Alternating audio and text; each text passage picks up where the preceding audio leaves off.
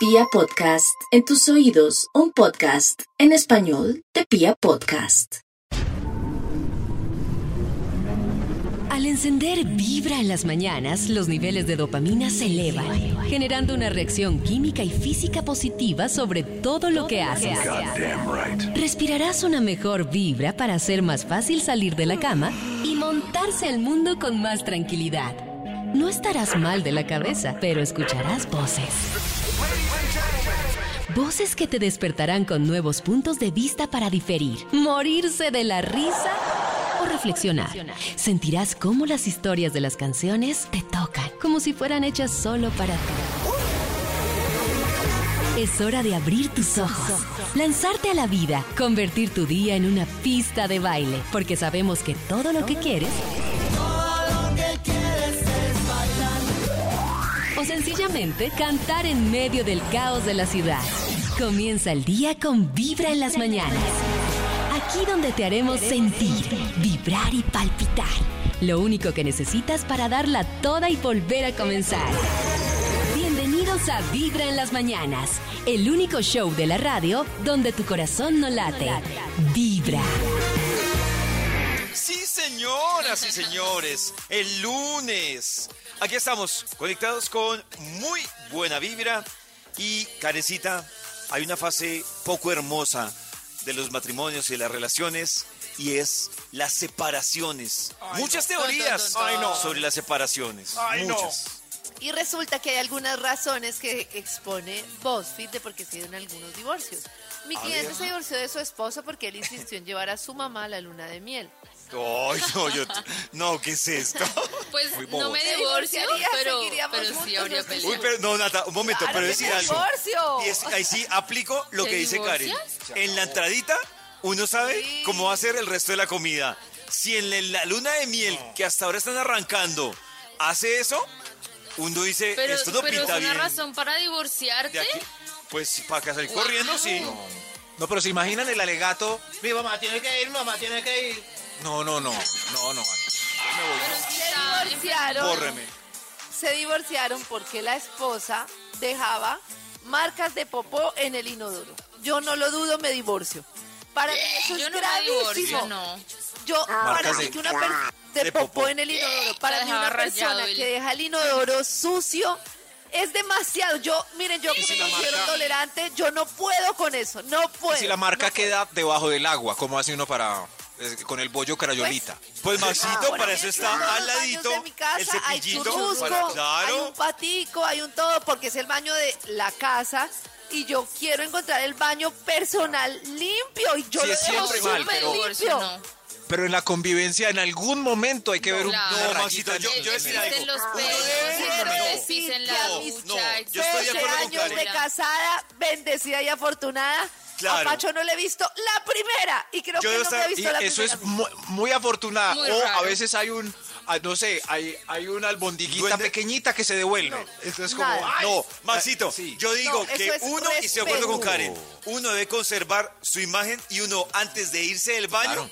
debe pensar, y más aún, si es la bien. pareja o si uno es un baño de visita, uno debe reconfirmar que el baño va a estar en buen estado. Intacto, yo estoy de Justamente acuerdo. pero- si es la pareja, con mayor razón. Si fuera un tipo con el que estoy ahí no una vez, me importa un carajo. Pero si es mi esposo, yo quiero que él entre y no Sí, quiero que pero- vea mi popó. No quiero que vea mi popó así Yo no estoy diciendo que es malo, es terrible. Lo que pasa es que una vez que vea uno un- una rayita crayoluda, pues se va a separar.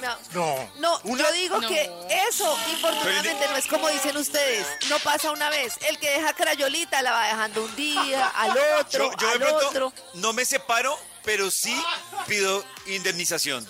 O sea, por daños y perjuicios, muy bien. temas Yo, yo psicológicos. que no me claro, separo por casi nada, eso. por la rayita me separo porque primero me da mucho asco ver Por la rayita me separo. Y segundo, y segundo porque yo quiero pues que me respeten y Claro. respetar a mi pareja. Sí, Ay, claro. Me parece un poco exagerado.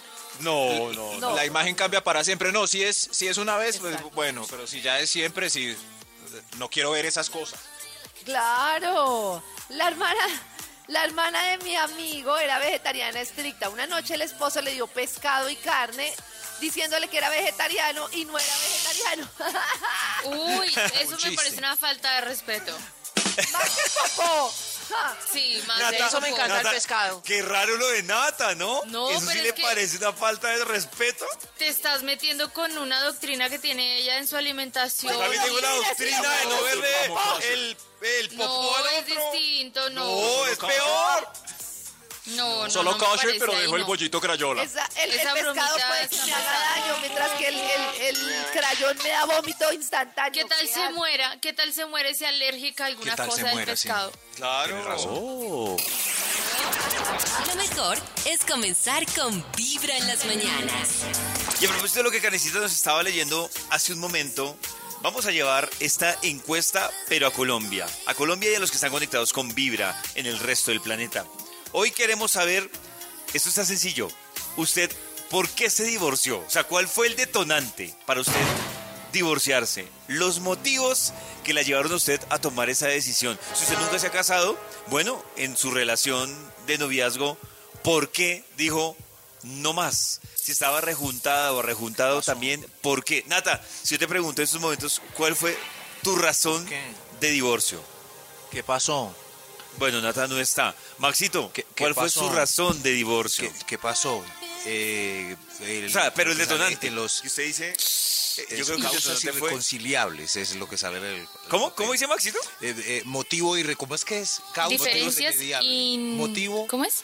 ¿cómo es que es? Diferencias irreconciliables. Claro, Sí, ya. es, es en el papel. Ah, Diferencias oh. irreconciliables, David. ¿Y tú, Nata?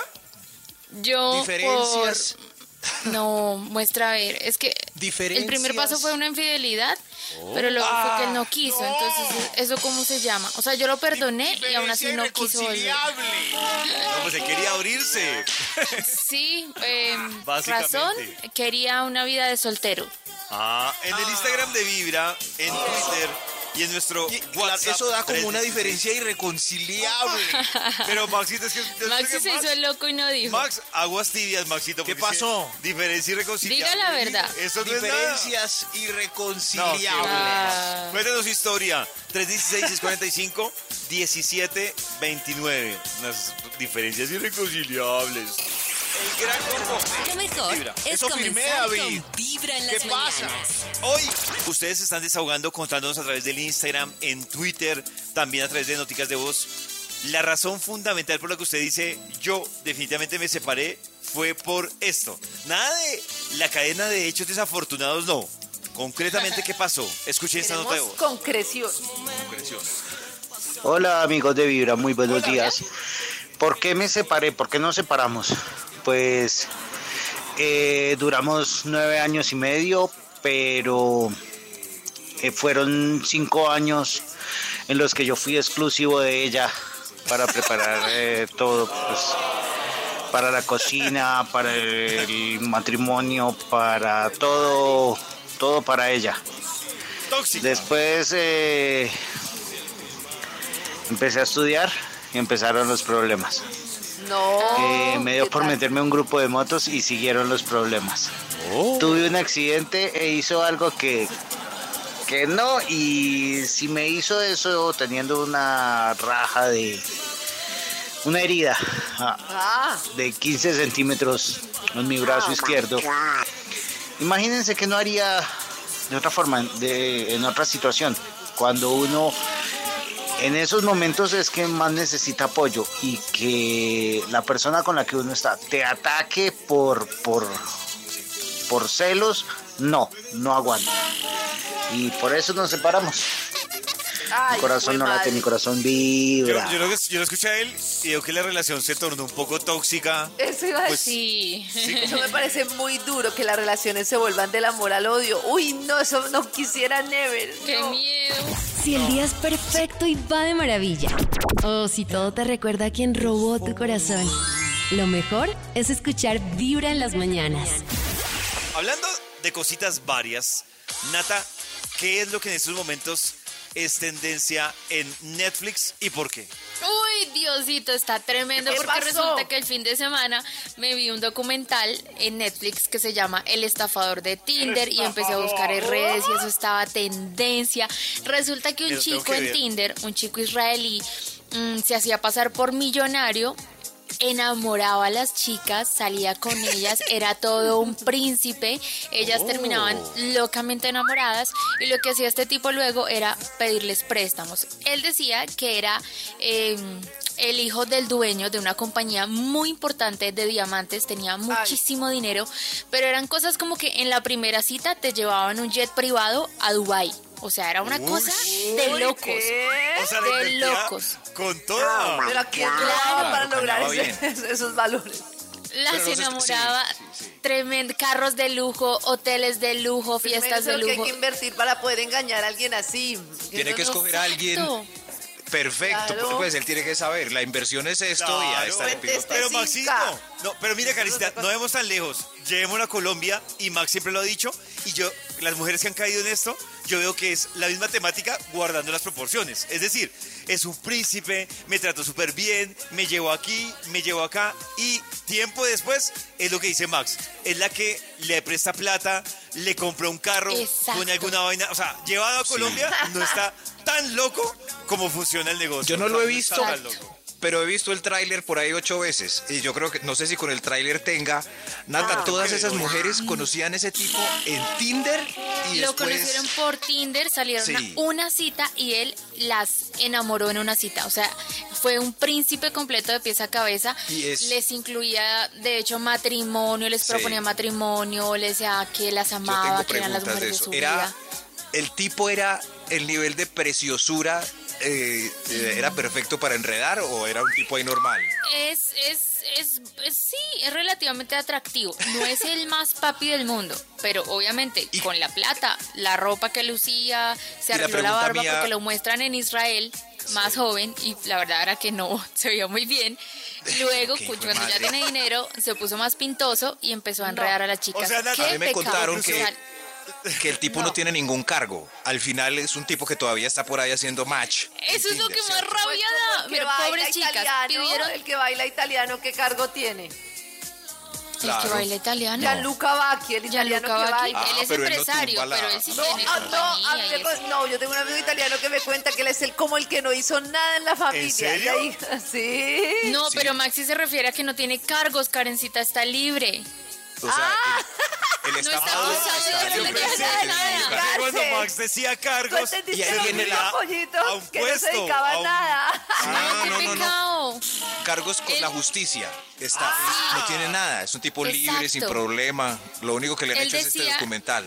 Sí. Que le habían congelado las cuentas, que estaba en peligro porque sus enemigos en la industria de los diamantes lo iban a matar y le pedía a las chicas que por favor usaran sus tarjetas, que pidieran préstamos. No, pero también. Y por el nivel de vida que él presentaba. Él y ellas. Claro. Y hay otra cosa, es cómo hace uno, es que, o sea, para tener match con mujeres que le presten a uno 300 mil dólares. Eso es, ¿cómo? Maxito, pero mire, es lo mismo, por eso le digo. El match. Lo que pasa es que es, es otra, es otra ciudad, es otra cultura, es otra economía. Pero, es Pero lo en la mismo economía que, las que sea, hacen match. Maxito, ¿cómo se levanta uno? Es más Se supone que que, las es que más hacen match.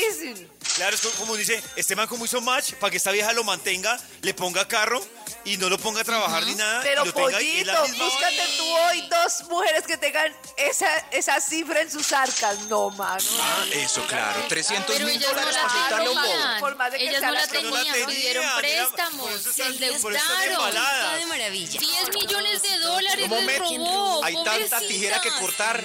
Yo quiero saber historias de Tinder y todo. Pues bueno, sobre el tema de por qué me divorcié, bueno, no fue divorcio porque era una relación de novios, pero estábamos ya pensando en futuro. Y casualmente el amor se le acabó a él cuando yo me quedé sin empleo. Porque pagaba yo hasta el motel, terrible. Ah, Terminé yo dándole plata para especialización, le presté 6 millones de pesos, él es abogado. Está. No tenía nunca para pagar celular, no tenía nunca para nada. Siempre yo surtía todo, yo suplía todo, hasta como les digo, el motel. Y cuando se le acabó el amor, cuando me quedé sin trabajo y a los cuatro meses me entero de que se casó y pues me enteré que la platica que yo le presté para la supuesta especialización fue para amoblarle el apartamento. Ay, no. Tan linda yo, mi corazón no late, mi corazón. Tan linda yo. Ay, ¿Cómo? Ah, ¿sí ves? Hay mucho galán por ahí. Ay. Eh, ah, Maxito, ¿sí enamorados ve? es una ¿Sí ve bola. que lo que le estaba contando Nata de Tinder hace un rato no Seis es tan millones. alejado con la proporción, Maxito. es lo ¿Cómo mismo. le prestan 6 millones a un abogado vago? No. Ahí está. Y a mí nadie. Y a mí nadie. Y a mí nadie. Tranquilo, Maxi. ¿Dónde? ¿A qué club va? Ustedes No. están conectados a esta hora con muy buena vibra. Hoy que estamos hablando de separación y ustedes nos están compartiendo historias, hay señales que necesita para uno saber que le toca abrirse el parche. Decir, Hay señales a las que uno sabe que debe separarse. Dicen que, es que lo que pasa es que las personas se separan Vale. por muchas razones, bueno, por obvias razones, ¿no? Pero a veces, y no sé qué opinan ustedes, las cosas no están mal, pero tampoco están bien. Pero no están mal, pero Como tampoco que ahí, bien. o sea, normal, no Esa es la pasa más nada. difícil. Como que. Suave ahí. Es que Pero es que yo digo, o sea, es que hay dos tipos de, de cosas que están ni bien ni mal, que es cuando no hay discusiones, pero hay una rutina. Que ahí sí, me parece que es un dilema. Me parece más, no sé, más complejo el dilema con lo que dice Karencita. Si, por ejemplo, hay peleas, pero peleas bobas, pero hartas. No, es que dice, cuando está, uy, no, es que cuando está, da pereza, es que si están re mal, no hay duda. El problema es, me da mucha risa que nosotros nos vimos con un amigo y con Pollo. Y yo le presenté un amigo y salimos a charlar y a tomar tequila, ¿no? Y entonces mi amigo decidió separarse. Y entonces él nos estaba contando a Pollo y a mí, pero hasta ahora se iba a separar que él se separaba por una razón muy curiosa. Y es que él le parece que uno no puede vivir el resto de la vida sin tener besos lentos e intensos. Entonces él decía, no, lo que pasa es que uno no puede, o sea, yo ya llevo 15, 12 años de casado, me he dado cuenta que he perdido como esa parte de mi vida, todavía me siento joven y yo quiero volver a vivir la intensidad del amor porque es algo muy importante. Entonces todo el tiempo defendiendo que él se iba a separar, que amaba, o sea, que se sentía súper bien con su esposa, pero que ya se había enfriado la cosa literalmente y que él no quería. Y yo toda la reunión sostuve que a mí me parecía pues que muy chévere por los besos lentos, pero que era muy difícil entender una persona con la que uno se entendiera el resto de la vida. Entonces yo le decía a él que durante los otros 10 años iba a tener besos lentos y que qué iba a hacer en 10 años cuando no consiguiera una persona que se entendiera como él se entendiera con Beatriz, que era su esposa. Entonces yo le decía, yo por ejemplo, es muy difícil encontrar una persona con la que me entienda como mi esposo. Entonces, pues muy bien por los besos lentos, pero no sé qué. Y Pollo simplemente como que escuchaba la discusión. Yo miraba el y al otro día... Es un riesgo, sí. Y al otro día me dice mi amigo, ay no, me dañaste la cabeza. Me quedé súper pensando en qué voy a hacer de aquí a 10 años. Y yo tenía la cabeza dañada pensando qué voy a hacer sin besos lentos. Cada uno se dañó su, cada uno se dañó su relación. Y me da Sí, mucha risa sí, que me dice el tonto, verdad. si así estamos nosotros, ¿cómo estará el pollo? Pero es que ese es un dilema y es cuando estás bien, o sea, no estás mal, pero te das cuenta que de pronto le falta cierta intensidad. Entonces BuzzFeed dice algunas razones complejas, como por ejemplo que había hábitos que no eran importantes, o sea, que no te desgastaban de la persona y ahora te enloquecen. O sea, la persona era desordenada, te parecía bien y ahora te chifla que la persona sea desordenada, literalmente te enloquece. Ay, ay, ay, ay. O por dolor de ejemplo, cabeza. No, yo siempre les voy a recomendar, cuando Karencita dice esto, que vean el stand-up comedy de Chris Rock que se llama Pandereta. Búsquenlo Ah, así. sí, que Sí. Maxi dice que mientras haya Siempre. sexo todo se sostiene. Sí, sí, cuando, cuando el sexo mengua, mengua, si acá es cuando uno empieza a ver esas cosas. Ve, no lava los platos. Ah. Pero es que sostener ese sexo tantos años, Maxi, es muy difícil. No, y no, muy importante. Claro, es como el pero beso, Maxi pero hay que caer en así cuenta. mengue automáticamente. Es que yo digo, me parece que el tema es como uno pensar y tener en la cabeza que debe ser para toda la vida. Pues si ya no hay sexo rico y ya no la pasan tan bien, pues ¿para qué? ¿No? Digo yo, no sé. Yo no sé, Pero hay que ¿por mirar también, es que uno empezando noviazgo es uno piqueándose en bares media hora seguido. Sí. Eh, y después, eh, nada, como ah. Entonces hay que caer en cuenta como de eso, no, al- cierto, al menos los besos largos, como decía el amigo Karencita, en el sexo.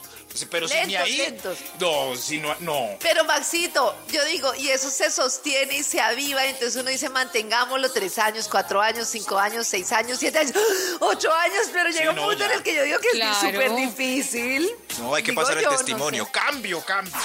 El día va tomando su rumbo y te vas montando al mundo con Vibra en las mañanas. Pues lo mejor de lo mejor de Vibra en las Mañanas también lo encuentran en vibra.co o en Spotify. Eso es facilísimo. En Spotify ustedes escriben Vibra en las Mañanas y listo. Ahí les sale cada programa de cada día con lo mejor de lo mejor. Usted dice, por ejemplo, ay, ustedes votaron este dato y lo necesito. Ahí pueden repetirlo, ahí lo pueden encontrar. Datos como los que nos trae Karencita en este momento. Datos de cosas que de pronto desilusionan a la gente cuando se da cuenta en algún momento de la vida que todo no era color de rosa. ¿Por qué nos ¿Qué desilusionamos? Karencita? Son cosas que uno puede o desilusionarlo o darle igual. Por ejemplo, que la persona con la que salgan no dé propina, ¿los desilusiona o les da igual? Uy, a No, mí no me desilusiona No, muchísimo. no. ¿De verdad? Yo creo que ese para mí es un motivo de no volver a salir con esa persona. Que no. He tenido, Pero es que si he Nata- tenido debates con mi esposo por montos de propinas. Así. O sea, Es que si es Nata- para mí importantísimo el tema. Pero es voluntario. No, no. No, no, no, pero, pero si Nata sale con uno y, y la mesera toda amable dice, ¿incluyó el servicio? Y yo ahí todo loco, no, no, no, no, no. No, eso Yo es no vuelvo a salir. Pero. Maxito, no pero vuelvo a a Karen y a salir. Max les pregunto. Pero sí, bueno, lo que dice Max es verdad, yo también doy propina. Pero si los trataron mal, ustedes Ah, no bueno, así pues no. obvio. Pero digo yo, una persona que no dé propina en la mejor de las circunstancias, ah, para mí habla muy A mí mal de la no persona. me desilusiona, me da A mí igual, sí. pero, pero pues me da igual. Es más, entre amigos No, también mí da no me tristeza. parece. Sí, da, como, uy, no, este man es muy pelle. Una vez eh, Claro. salimos a un bar tres amigos, nos sentamos en la barra, pasamos bueno, nos fuimos y, y uno dejó 10 mil, así como en billetes de detrás, todos ahí. Y el último miró y, no, no dejamos mucho. Ya cuando el barman había visto y le sacó ¡Ay, 5 mil. no! ¡No! Sí, muy rabón, Max. No Muy puede rabón, ser. Es que yo, por ejemplo, mi creencia en la vida es que hay que ayudar a las personas que están en la lucha. Yo, por ejemplo, soy malísima para donar, dar limón y no sé qué. Pero ayudar a una persona que ya la está guerreando y que hace su trabajo bien, Pero me todos no parece le lo estamos guerreando todos los días. No. Te hace La gente una hace bien persona su que está en trabajo este porque momento ese es su atendiendo un call trabajo. center, una persona que está haciendo un call center la está guerreando David. más que tú. Y meseriar es durísimo. Y cocina. Claro, co- pero la propina Nata, es voluntaria. Nata, claro, por eso es que me, por eso es que puedes desilusionarte o no, a mí me desilusiona. No, a mí no me Miren, desilusiona. Ustedes han hecho, me gustaría que participara algún oyente que la ustedes han hecho cocina en un restaurante. Es durísimo estar todo el día en cocina en un restaurante. Durísimo, mucho más que ser DJ con todo el respeto de los DJs. Sí, pero ustedes están diciendo que una persona que no deja propina siempre es una mala persona. No, No, me parece. estoy diciendo eso, solo de que a mí me Si tienes una, si tienes una cita, un galán, y se echa al final el tirito de que no da propina, sí, no, es chichipatudo. No, Claro. no, porque yo lo entiendo. Yo, yo a veces tampoco doy. Yo Dos no mil. siempre Pues dejo estamos propina, hablando ni incluyo el servicio. contexto normal, Pero Nata, no tú no das, maltrato. así te hayan tratado bien, o sea, súper Sí, a veces no doy aunque todo ¿Y haya estado qué? bien. ¿Y por qué? Y porque sí tengo que darla obligada. No, si pues su trabajo es atenderme bien. Porque O sea, Eso es- si yo porque- quiero darle algo más, está bien, La- pero él tiene su salario por hacer bien su 316. trabajo. No, es que 645 es 719. muy importante dentro del salario de las personas de la restauración, es muy importante. Pero eso Bueno, no es sí. mi culpa, es culpa del Oh, sistema de no, pago de los restaurantes. O sea, si yo quiero le puedo dar, pero su trabajo es atenderme bien. Por culturas hay gente que da propinas o no. Por ejemplo, los japoneses no dan ni cinco en propina porque tienen la filosofía de nata. Y porque tienen aquí, muy pues, buenos sabemos que- salarios, Marcito. Por eso Es sí, pero aquí sabemos que, que no alcanza y si uno... Claro. Por eso hay, hay un, hay un monto y todo que uno a veces lo omite si está muy caro. Oiga, y no pudimos avanzar. El WhatsApp. A ver qué dice en WhatsApp. Yo he trabajado en varios restaurantes. Yo trabajé como mesera, como en la cocina y trabajé también en un jardín donde mm, teníamos que hacer comida para 350 niños. Uy, y eso es durísimo, o sea, uno llega más cansado que si hubiera corrido una maratón, yo creo. Uy, Uno eso es durísimo porque uno tiene que estar eh, metiendo las manos al agua, metiendo las manos al calor, corriendo, camine rápido, todo el de pie, usted no tiene un minuto para estar sentado. Es durísimo. Eso es fuertísimo. Y mesero es lo mismo. O sea, uno tiene que estar para allá, para acá, los clientes lo llaman, el jefe lo molesta, o sea, eso no es fácil. Aparentemente es fácil, pero no lo es. No, yo lo entiendo, yo lo entiendo. Lo que me parece raro es que juzguen a alguien cuando dice que no quiere dar. O sea, no está mal, no me parece que esté mal. Ese trabajo Pues- es duro, pero si Pues ocasionalmente no quiere verdad, dar, pues no me parece que esté A mí, sí mal. me, a mí sí me sigue importando que la propina sea voluntaria, pero si a mí me atendieron bien, yo digo, no, pues claro, la única forma de yo decir, no, no incluyo la propina, es si el mesero fue, pues, cafre y un claro, es que servicio. si Pero no es Pollito, una ¿no te parece que ese es su trabajo desde el inicio? O sea, Claro, sin Nata, contar pero- la propina, no, Nata, atenderte bien. Pero, Nata, pero si ese es el principio, tú incluso ni siquiera deberías alegar en tu trabajo por ninguna condición porque es tu trabajo. Y yo te he escuchado a ti que tú alegas cosas que uno dice, Nata, ¿por qué alega si ese es su trabajo? Entonces, ¿por qué si No hay propinas para nata. no. Es que no hay. Para vibrar. ¿Será que Para el resto tenemos una cajita de propina? propinas. En Vibra en las mañanas, la Un gran de- debate que se ha generado en torno a la propina y hay nóticas de voz que nos hablan de la propina en Vibra. Escuchen. Buenos días chicos, sí, yo en algún momento de mi vida duré dos meses en un restaurante y mesear y lavar losa y ese tipo de cosas es muy duro. La vida me cambia y ha cambiado mucho, pero yo sí, yo soy, yo le doy propina a la gente porque de verdad trabajar en un restaurante es muy duro y sé que es eso y sí, estoy de acuerdo con Karen, hay que dejar propina. Hay que dejar propina. Entonces que hay servicios en donde ya es costumbre, como domiciliarios, eh, ¿qué, qué más? Meseros, no Pero sé. yo creo Claro, que, por porque hay trabajos muy duros también que no reciben propina. Eh, sí, Sí. sí, también cirujanos. es por verdad, ejemplo. Sí. Cirujanos, claro, hay varios Claro. trabajos que Claro, no sí. se re- El que Ingenieros recoge de petróleos. El que recoge la, La basura, basura en por la ejemplo. calle. Yo lo Uy, admiro. durísimo. Cada día es una nueva oportunidad para vibrar. Y lo mejor es comenzar con Vibra en las mañanas. Llegamos a esta hora, a Vibra, a una sección que nos ayuda a entender un poco cómo algunas opiniones cambian de generación en generación sobre diferentes temas, cómo lo pensaban los papás, cómo lo pensaban lo- los abuelitos, cómo lo pensamos nosotros, cómo lo piensan los que ya hasta ahora están entrando, no sé, a los 20, 22 años, a ver qué tanto cambia. Y hoy, pues tenemos un tema espinoso y muy debatible, que es la tecnología. Yo, por ejemplo, Ajá.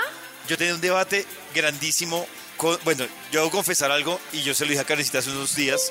Yo antes le decía, cuando Karen hablaba un poco de, de entregarle mucho tiempo la tecnología a los niños, yo decía, ¡ay, ya, Karen, no exagere! reaccionó.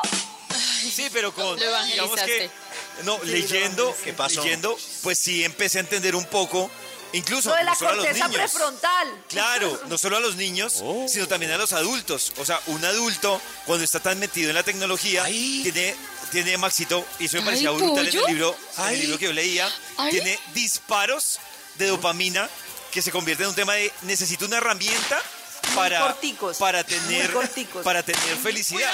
Y cuando no tengo la herramienta, no produzco dopamina. O sea, es una vaina Yo les loquísima. decía, yo les decía que los de tecnología ahora, o sea, hay, hay un curso especial que eh, hace la gente de la tecnología y un libro que se llama, que es cómo enganchar los cerebros y es un tema químico, o sea, hay neurólogos pensando en cómo hacer que la gente permanezca más en la tecnología y se aprovechan de una cosa que se llama FOMO, que es Dios el mío. fear of missing. Fear of missing es ese miedo que se nos ha desarrollado de perdernos cosas, de perdernos el siguiente capítulo, de perdernos lo que pasa en Claro. Instagram, de perdernos las cosas. Y son puros estallidos, estallidos de dopamina que funciona contrario a lo que yo les mí, digo, por que es lo que ejemplo- necesita el cerebro, que es no tener tanto cortisol para no tener Calma. niveles elevados de estrés permanente. Calma. Me pareció increíble cuando me vi en Netflix ese documental de, de las redes sociales. Creo que Sí. también se lo vio. Que era Sí. increíble como decían, lo que trabajan ellos es no para que las personas, mejor No dicho, se despeguen. el negocio de ellos es yo cómo llamo la atención, no de todo el mundo, sino cómo llamo la atención solo de Karen, solo de Max, solo de Nata, ¿cómo así sea se por llama eso? 30 Eso segundos. Eh, Y era brutal. de David. Pero mientras tanto, escuchen esto, escuchen esto. Ese libro favor. tiene un nombre. Ay. En búsqueda del santo grial del conocimiento, en Vibra en las mañanas, nos hemos dedicado a consultar a la principal fuente de sabiduría del universo. El humano. Personas como tú o como yo responden en exclusiva para Vibra en las mañanas. Preguntas de generación en generación. A ver. Generación adulta. ¿A qué edad se debería permitir a un niño usar un celular, una tablet o un computador? Yo creería que después de los tres años y, y por ahí una hora máximo al día y eso. Contemporáneo. En mi opinión, la edad perfecta para que un niño tenga acceso a, a tabletas, a celulares, sería de los tres en adelante. Teniendo en cuenta ahorita pues lo de la pandemia y las clases virtuales, pues está bien el uso del computador siempre y cuando tengan a un adulto que esté supervisando, vigilando las actividades que los chicos están haciendo. Generación Centennials. Eh, bueno, pienso que no hay una edad exacta en la cual se le va a permitir a un niño usar celulares o tablets. Mm, creo que el problema radica más en el tiempo de uso y en las actividades que realizan eh, pues dentro de ellas. Si tuviera que dar una edad exacta en la cual pienso que se le debería permitir, diría que a partir de los 5 o 7 años está bien. Uy, esto salió como al revés. Claro, increíble. porque a mí me parece que uno está como más informado y uno ha leído que los de redes sociales no les dejan tener celulares a sus hijos. Miren, Pero mira que el, libro- centennial dijo que grande, más por grande. eso, por eso Porque está digo más yo que uno- informado, porque ya sabe el está daño más colateral. informado. ¿Y a Yo, qué, por ejemplo, a qué veo edad es mamás bueno, adultas, Karencita? Yo veo mamás mayores que, que yo que han dejado siempre el celular a sus hijos.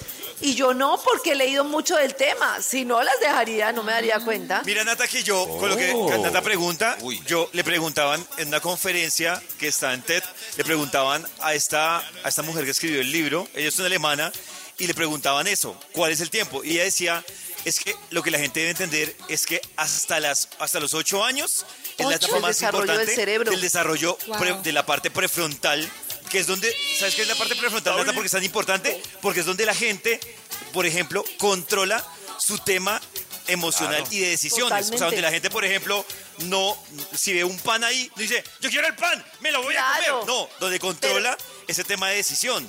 Y Pero lo estoy que de acuerdo. Lo que decía, ¿qué pollito? Perdóname. No, lo que decía ella es, si ustedes me lo preguntan a mí, claro, muéstrenle al niño eh, hasta los ocho años como un tema de entretenimiento, pero no como una herramienta para, para mantenerse entretenido. Porque si es como una herramienta para mantenerse entretenido, el día que el niño no tenga esa herramienta, se va a deprimir, se va a aburrir y va a quedar... Pero estoy bloqueado. totalmente de acuerdo y sorprendida con lo que ustedes dicen que en ese tema las edades es al revés. Por ejemplo, para mi papá y para mi mamá, la mejor herramienta para mis niñas es un celular. Y Claro. para mí no, es todo lo contrario. El libro que yo les digo se llama Hooked, es un libro que ha sido muy famoso en, en marketing y es cómo construir hábitos cuando se forman productos. O sea, cómo hacer que para la gente la, el- la tecnología lo deje atrapado, o sea, hooked, increíble. Y es un libro que ha sido súper famoso de cómo atrapar con la tecnología. Ya venimos con otra pregunta que se le hizo a estas generaciones. De generación no. en generación. Eres un Lo hombre mejor es nuevo. escuchar Vibra en las mañanas. Estoy tan orgullosa. Es como un hijo. Hoy en nuestra consulta de generación en generación le preguntamos a tres generaciones diferentes sobre la tecnología en los niños. Aquí va la segunda pregunta. Generación adulta. ¿Cuáles son los beneficios de que los niños usen celulares, tablets y computadores? Básicamente, si hay cosas didácticas, eh, pueden haber también videos didácticos, cosas que los estimulen eh, para que ellos aprendan, aunque ellos ya traen un chip ahora. Pero básicamente sería más para temas didácticos, eh, algunos juegos que también les ayudan a mejorar sus habilidades mentales y que puedan ver películas que siempre dejen alguna enseñanza, que mm, dejen alguna moraleja que les pueda servir a ellos para su crecimiento y, y para la vida. Contemporáneo. Pues tiene muchos beneficios dependiendo lo mismo, del acompañamiento que tengan los chicos en la en las clases o en las actividades que estén realizando, en el tipo de juegos que descargan, el tipo de actividades o cómo usan las redes sociales, todo esto. Claro, las habilidades sociales. Claro. Hay, un- hay una cosa. Hay una cosa de las películas y es que las películas, bueno, también depende de la película, pero uno de los temas que también me pelea mucho a mi pollito, me peleaba antes, tiene que ver con los temas de las princesas y de Disney. Y yo no tengo nada en contra de las princesas ni de Disney, lo que a mí me parece es que sí hay un chip como muy arraigado en nuestra generación o la de las mamás, y es que se supone que una persona, una mujer de por sí no era feliz, sino que era feliz porque encontraba un príncipe que la hacía feliz. y a mí me parece que nosotros tenemos como mucho ese pensamiento de hay una mujer que está por ahí triste como la Cenicienta, conoce a un hombre y eso la hace feliz. Y a nosotros nos ha costado mucho cambiar el chip de que podemos ser feliz por nosotras mismas. Y hay un chip de encontrarás a alguien que te haga feliz. Y eso es súper Pero ya- problemático. Pero ya Karencita vio que las películas de Disney tienen esa filosofía. Cuidan mucho eso ya. Entonces, Ya no, claro, ahora hay una Sí, cantidad de ya un cosas chéveres. Desde Claro. Brave y Let It Go, ya ninguna. Ya somos unos sopencos. Ya somos unos sopencos. Pero si esas películas clásicas, no, yo a veces le pongo, le escucho a Simona el discurso de, ay mamá, me enamoré de no sé quién y es hermoso y nos vamos a casar y yo, no Simona, no te cases. Un nuevo día para enamorarse. O para comenzar una nueva historia. Siento, siento, siento que te conozco de antes de hace tiempo. Cada día con su afán y cada corazón con buena vibra. Esta es Vibra en las mañanas. Tenemos otra pregunta para tres generaciones diferentes sobre el uso de la tecnología en los niños. Escucha. Generación adulta.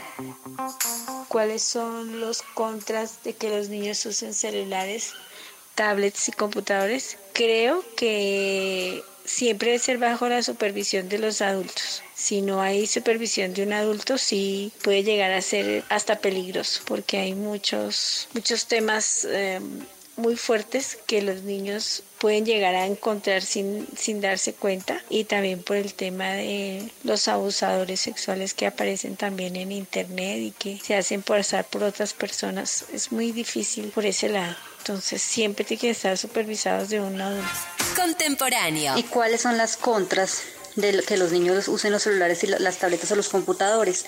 Es el mal uso, es el, el hecho de que se pongan a hacer un mal uso de las redes sociales, a, a interactuar con personas que pues, lamentablemente no deben de hacerlo. También se encuentran muchas páginas que no son aptas para niños, por eso también el, el conocimiento. Hay que eh, darles muchas indicaciones, muchas instrucciones, mucha guía de cómo se deben utilizar este tipo de mm, tecnología.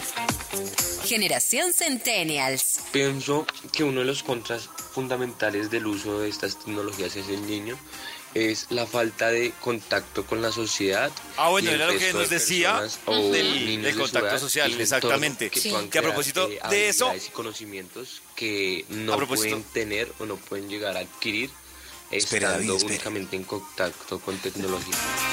David, ya, ahora. Que a propósito de. No, que iba a decir que yo entiendo lo del tema de la seguridad. Eso lo tengo Sí. clarísimo.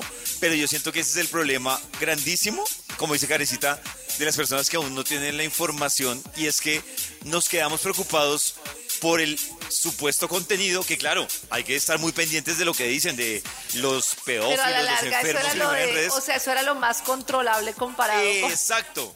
Pero ahora es como si yo, si yo controlo qué jueguito está usando, así dure seis horas, no importa. Y me parece que ahí Uy, es donde está ¿seis el horas? otro rollo, el otro problema. Seis De los horas niños que andan pero con, con ese aparato, mejor dicho. Pero ella, como- eh, la de la edad media, no, no o sea, en fin, tiene razón, depende de uno, o sea, hay que hablar con ellos, uno tiene que ser pues, pana de los chinches y, y decir, hey, ojo que ahí hay un montón de cosas que todavía no es bueno que veas porque se te daña la... No, no, no. Claro. Pues, o sea, hay, hay que estar mirando, hablando, ojo que hay un montón de gente ahí que si te dicen esto, mejor... No, hay viejos ahí escondidos como niños que trin. Hay que hablar. Eso, Hay ¿cierto, que hablar. En Hable. directo para tu corazón. Esta es Vibra en las mañanas. En Vibra, hoy estamos buscando cuál fue el detonante para usted separarse. Escuchen esta notica de voz. Hola amigos de Vibra. Me separé porque después de cinco años de relación, de vivir juntos, de tener planes, sueños, casa, carro, beca, mejor dicho todo, me pido un tiempo. Y ese Ay, ahí tiempo está. tenía nombre y apellido. Ay, Después Ay, de carachas. vivir juntos, pues, Esther. pues nunca nos casamos ni tuvimos hijos. Y con su tiempo se casó en un tiempo de seis meses y se divorció en un tiempo de un año. Es historia, ahí está. Esto me recuerda, esto me recuerda a la discusión de la semana pasada del famosísimo tiempo. Es que el tiempo es eso.